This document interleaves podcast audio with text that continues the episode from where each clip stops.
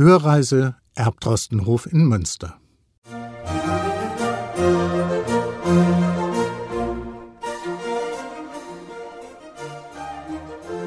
In der Salzstraße, mitten in der Fußgängerzone von Münster, liegt ein erstaunlicher Adelshof, der Erbtrostenhof. Er steht eigenwillig schräg auf einem recht schmalen Eckgrundstück und bietet trotz der verhältnismäßig kleinen Fläche die Charakteristika eines klassischen Barockbaus. Und das hatte sich der Bauherr, Erbdroster Adolf Heidenreich Freiherr Droste zu Fischering, auch so gewünscht. Sein Stadtpalais sollte modern und standesgemäß sein, erklärt der Gästeführer Stefan Brandenberg. Und eine Dreiflügelanlage, das war damals State of the Art. Wer von Adel war und baute, baute eine Dreiflügelanlage, wie beispielsweise Nordkirchen oder Versailles. Das Palais wurde zwischen 1753 und 1757 gebaut. Und da man etwas Besonderes wollte, hat man dafür auch den bekanntesten westfälischen Baumeister der damaligen Zeit engagiert, Johann Konrad Schlaun. Münster war im 18. Jahrhundert die Hauptstadt des gleichnamigen Fürstbistums, in der natürlich auch der münsterländische Adel sein Stadtpalais besaß. Der Lebensrhythmus der adligen Familien wurde durch die Jahreszeiten geprägt. Im Sommer lebte man auf dem ländlichen Familienbesitz, im Winter in der Stadt in seinem Palais. Stefan Brandenberg wenn man Glück hatte, war der Bischof da, damals ein Fürstbischof. Was sicher war aber, dass der andere Adel da war. Und da hatte man den Winter über genug Zeit zu intrigieren, Politik zu machen, die Kinder zu verheiraten, ins Theater zu gehen, zu studieren, was die neueste Mode sein wird.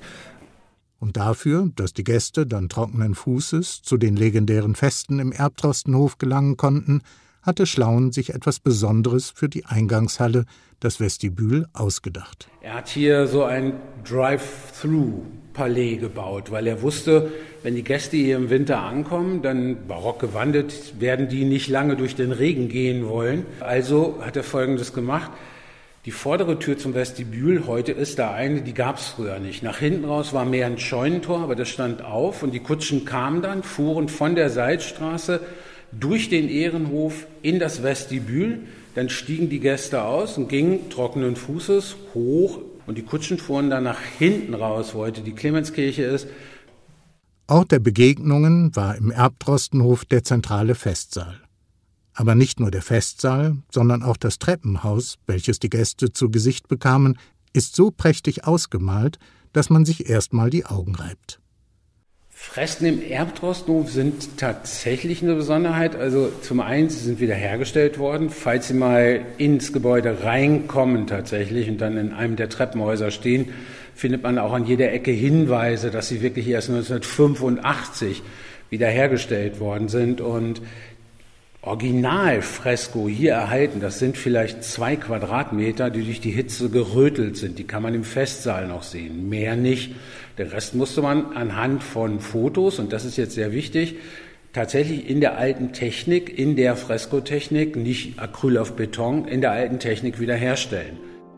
Im Festsaal überraschen illusionistische Malereien an den Wänden und Decken über und über mit vielen Einzelszenen trinkender Bachanten und Darstellungen aus der griechischen Mythologie. Und man kann sich richtig vorstellen, wie seinerzeit gefeiert wurde. Ausschweifende Feste nach französischem Vorbild, so wie es für den Barock typisch war, mit maximalem Effekt. Man lud ein, um zu imponieren. Und das war, Essen war immer eine gute Gelegenheit zu imponieren, weil das ist kein Tisch gewesen, der gedeckt wurde rein pragmatisch, sondern das ist die Zeit der großen Tischaufsätze, der Skulpturen, die äh, geschnitzt wurden, teilweise aus Eis, der aufwendigsten Gerichte überhaupt. Und damit konnte man natürlich seinen Reichtum zeigen, seine Kenntnis zeigen von internationaler Küche in Münsterland hatte das etwas bescheidenere Maßstäbe. Der Erbtrostenhof wurde nach seiner Zerstörung im Zweiten Weltkrieg wieder vollständig aufgebaut.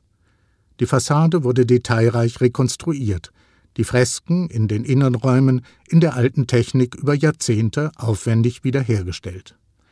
Die Innenräume wurden der heutigen Nutzung angepasst. Heute befinden sich in den Räumen des Erbtrostenhofs Verwaltungsräume des Landschaftsverbands Westfalen-Lippe. Der Festsaal wird regelmäßig genutzt, zum Beispiel für Lesungen, Empfänge und Preisverleihungen. Ein Highlight ist sicherlich die Veranstaltung klassischer Konzerte. Dazu gehören auch die weit über das Münsterland hinaus bekannten Erbtrostenhof-Konzerte. Eine Konzertreihe mit Musik auf historischen Instrumenten. Dafür werden unter anderem die historischen Tasteninstrumente aus der eigenen Sammlung gespielt. Die wertvollen Instrumente stehen in einem klimatisierten Nebenraum. Dazu gehört ein Cembalo, farbenfroh lackiert mit bunten Vogeldarstellungen, Figuren aus der griechischen Mythologie und asiatischen Motiven. Dieses Cembalo ist eine Kopie. Das Original stammt aus dem 17. Jahrhundert aus der Werkstatt der bekannten belgischen Instrumentenbaufamilie Ruckers.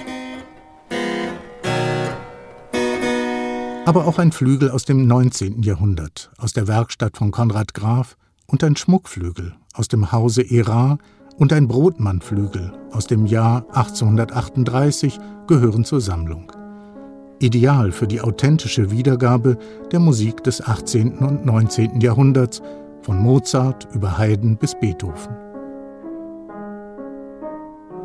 Wie sehr auch die musikalischen Moden Einfluss auf den Instrumentenbau hatten, kann man an dem Brotmannflügel besonders gut sehen. Der Flügel verfügt über ein fünftes Pedal, das sogenannte türkische Pedal, passend um die damals moderne, orientalisch anmutende Musik zu spielen, mit publikumswirksamen Überraschungseffekten.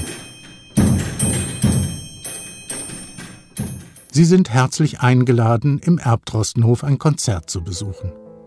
Dann können Sie im Festsaal sitzen, die farbenprächtigen und lebendigen Fresken vor Augen und die wunderbare Musik auf historischen Instrumenten in den Ohren. Genuss mit allen Sinnen.